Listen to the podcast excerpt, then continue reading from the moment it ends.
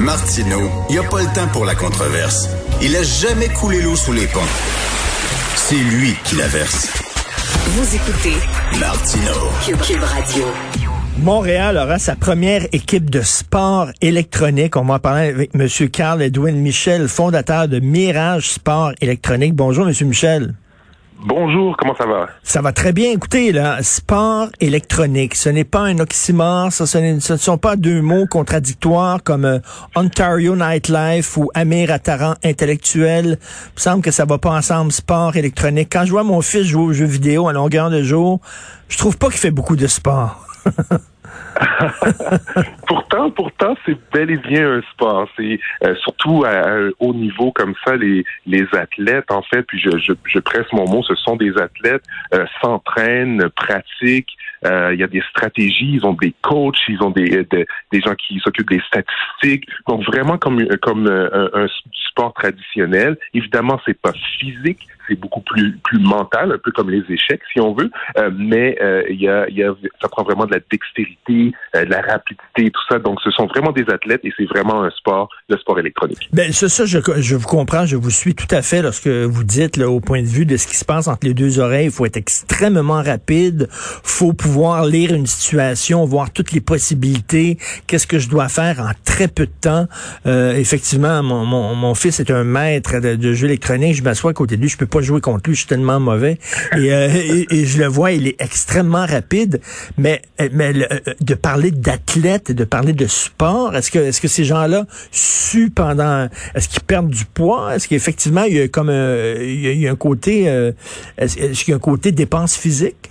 Vraiment? Oui, mais oui, mais physiquement, ces, gens-là, on doit, ils doivent s'entraîner physiquement aussi hein, pour être pour être en forme et pour bien performer. Donc, euh, euh, comme on dit, un, corps sain dans un, je me rappelle plus l'expression. un esprit sain dans un corps sain, comme vous dites. dans un corps sain, exactement. L'esprit sain dans un corps sain. Donc, c'est-à-dire qu'il faut absolument qu'ils, s'ils sont bien physiquement, ben évidemment, ils, ils vont ils vont mieux performer.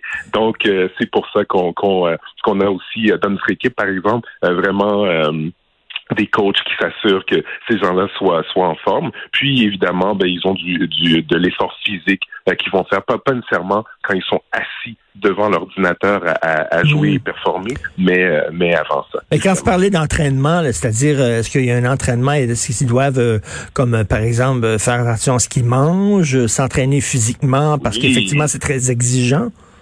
Oui, exactement. Le, aussi la, partie euh, justement euh, euh, nutritive, qu'est-ce qu'on mange, qu'est-ce qu'on met dans notre corps. On revient encore à cette même expression, esprit sain dans un corps sain. Donc, c'est sûr que si euh, le, le, fameux cliché du joueur de jeux de jeux vidéo dans le sous-sol de ses parents avec des avec ses chips, oui.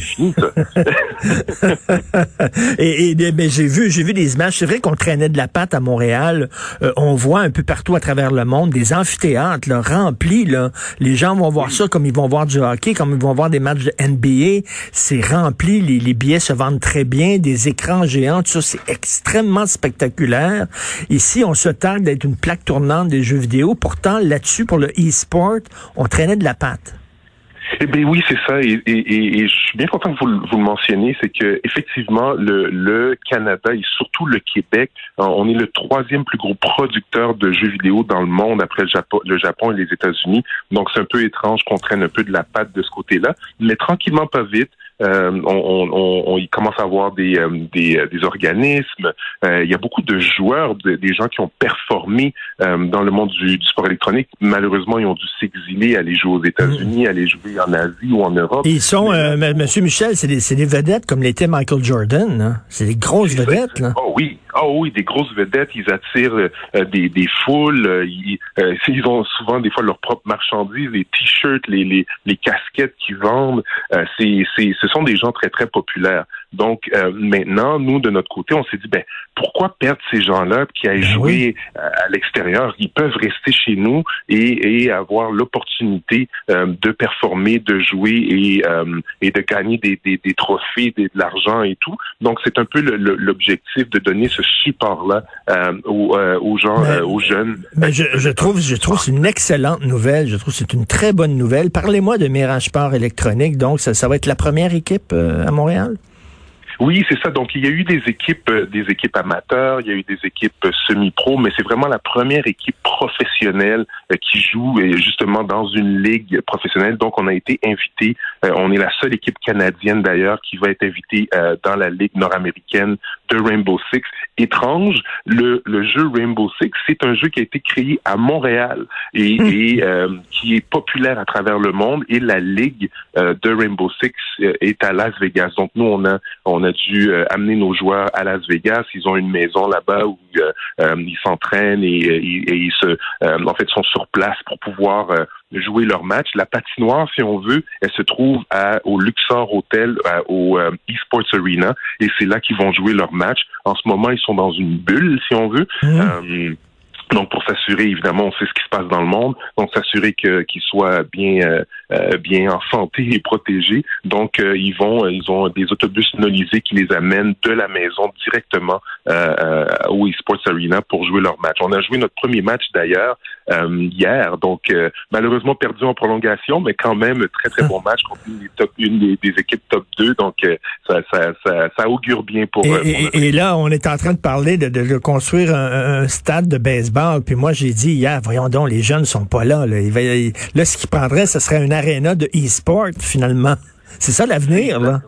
Oui, c'est exactement ça l'avenir et puis c'est ce qu'on veut amener. Donc d'ailleurs, justement, on est en train de faire les démarches pour 2022 pour avoir un endroit où, euh, premièrement, notre notre équipe euh, va pouvoir euh, avoir des équipements à la fine pointe de la technologie pour pratiquer, performer. évidemment, il va avoir nos bureaux là-bas, mais aussi on va on va avoir un endroit pour les, les fans pour qu'ils puissent venir participer, voir des matchs et tout. Donc ça c'est des ça c'est c'est c'est un début, mais effectivement avoir un aréna, ben avoir un, un, aréna pour pour le e-sport, c'est l'avenir parce que les jeunes, c'est ce qu'ils regardent. Euh, ils sont ils sont euh, collés sur sur leur, écran, euh, soit de tablette, de téléphone ou de laptop, puis ils regardent Twitch et autres, YouTube, puis ils ben regardent des joueurs compétitionner. mais, Monsieur Michel, on, est, on, on, traîne tout le temps de la patte au Québec. Hein. Rappelez-vous les, les, les, les, le, gala des Félix, par exemple, qui, qui récompense les musiciens. Ça a pris énormément de temps avant qu'on reconnaisse le